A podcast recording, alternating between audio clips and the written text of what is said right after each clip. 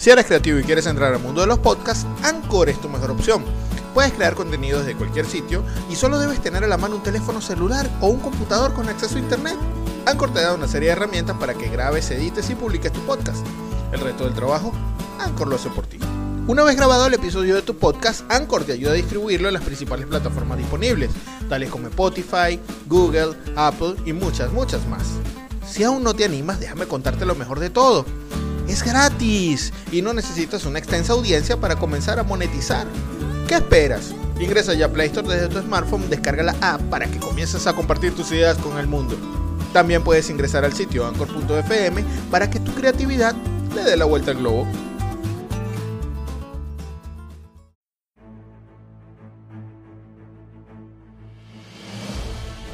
Universo 25. Nuestra incertidumbre es mayor que nuestro conocimiento.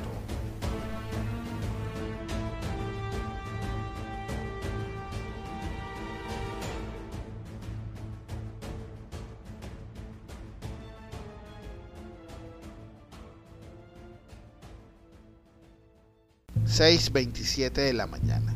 Aquel miércoles una comisión de 17 personas entre fiscales y policías viene a ejecutar una medida judicial de privación preventiva de la libertad contra el dueño de aquella casa. Este hombre, que otrora fue el Mesías de su partido, la promesa política del país y que según se dice ejerció su gran influencia en la maquinaria del Estado durante sus dos presidencias para ejecutar gestiones de su conveniencia personal, ahora estaba aminorado, encerrado entre cuatro paredes, a punto de tomar una decisión crucial. Tan pronto los agentes ingresan a la propiedad se encierra en su estudio diciendo que va a llamar a su abogado. Toma su celular, hace una videollamada de menos de un minuto a su pareja y le dice que la ama. Cuelga rápidamente la llamada y a las 6.31 de la mañana, cuatro minutos después del ingreso de los oficiales, toma el arma y se dispara en la cabeza para terminar con su existencia. Al sonar el disparo, los agentes rápidamente irrumpen en la habitación tipo oficina de aquel hombre y lo trasladan al hospital José Casimiro Ulloa, donde fue intervenido quirúrgicamente para tratar de salvarle la vida ante aquella bala que atravesó su cabeza y dejó orificios de entrada y salida. 10 y 5 de la mañana. Aquella leyenda política del partido APRA, héroe para muchos y villano para otros, Alan Gabriel Ludwig García Pérez, abandona definitivamente el plano terrenal, a pocos días de cumplir 70 años de edad. Popularmente conocido como Alan García, este político peruano estaba en aquel momento del año 2019 en el ojo del huracán por el famoso escándalo latinoamericano del caso de Brecht, del cual presuntamente fue parte durante su segundo periodo presidencial. Anteriormente, la Corte Suprema de Justicia peruana dictaminó que otro proceso judicial iniciado tras el fin de su primera presidencia y que lo vinculaba a presuntos casos de corrupción y narcoindultos había prescrito. Esto se debió a que el gobierno de su sucesor, Alberto Fujimori, no inició ninguna acción mientras Alan García se encontraba en el exilio. La sorpresiva acción de Alan García cierra con un imponente broche de oro, una carta de despedida. El día de hoy, le traemos de manera íntegra esta breve pero lapidaria carta en la que el expresidente explica su punto de vista respecto a las acusaciones que se le hacían y deja clara su posición respecto a sus adversarios políticos.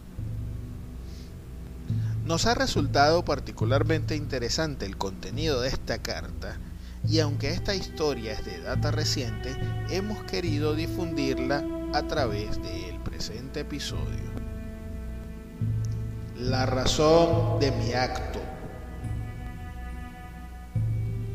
Cumplí la misión de conducir el aprismo al poder en dos ocasiones e impulsamos otra vez su fuerza social. Creo que esa fue la misión de mi existencia, teniendo raíces en la sangre de ese movimiento.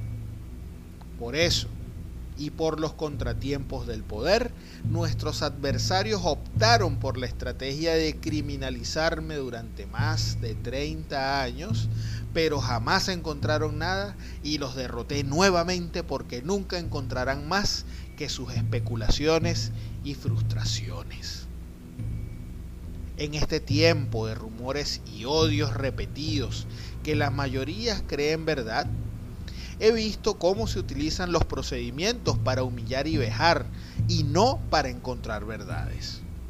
Por muchos años me situé por sobre los insultos, me defendí y el homenaje de mis enemigos fue argumentar que Alan García era suficientemente inteligente como para que ellos no pudieran probar sus calumnias. No hubo ni habrá cuentas sobornos ni riquezas. La historia tiene más valor que cualquier riqueza material. Nunca podría haber precio suficiente para quebrar mi orgullo de aprista y peruano. Por eso repetí, otros se venden, yo no.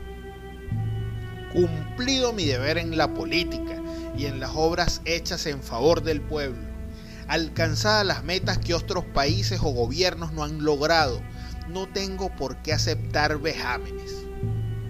He visto a otros desfilar esposados guardando su miserable existencia, pero Alan García no tiene por qué sufrir esas injusticias y circos. Por eso les dejo a mis hijos la dignidad de mis decisiones, a mis compañeros una señal de orgullo y mi cadáver como muestra de mi desprecio hacia mis adversarios, porque ya cumplí la misión que me impuse. Que Dios, ante quien voy con dignidad, proteja a los de buen corazón y a los más humildes.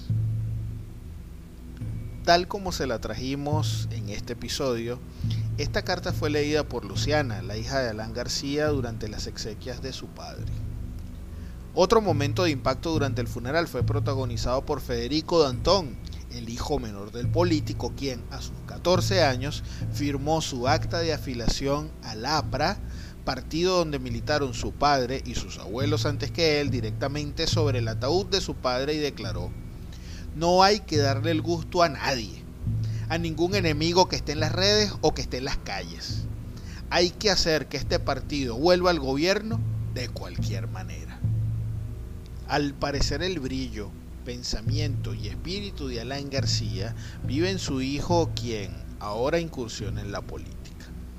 Habrá que esperar unos años para ver si esta declaración, que constituye tanto una afrenta política directa para los detractores del exmandatario, así como una promesa política para los militantes del APRA, se materializa logrando prodigios y procurando buenas condiciones de vida para el pueblo peruano.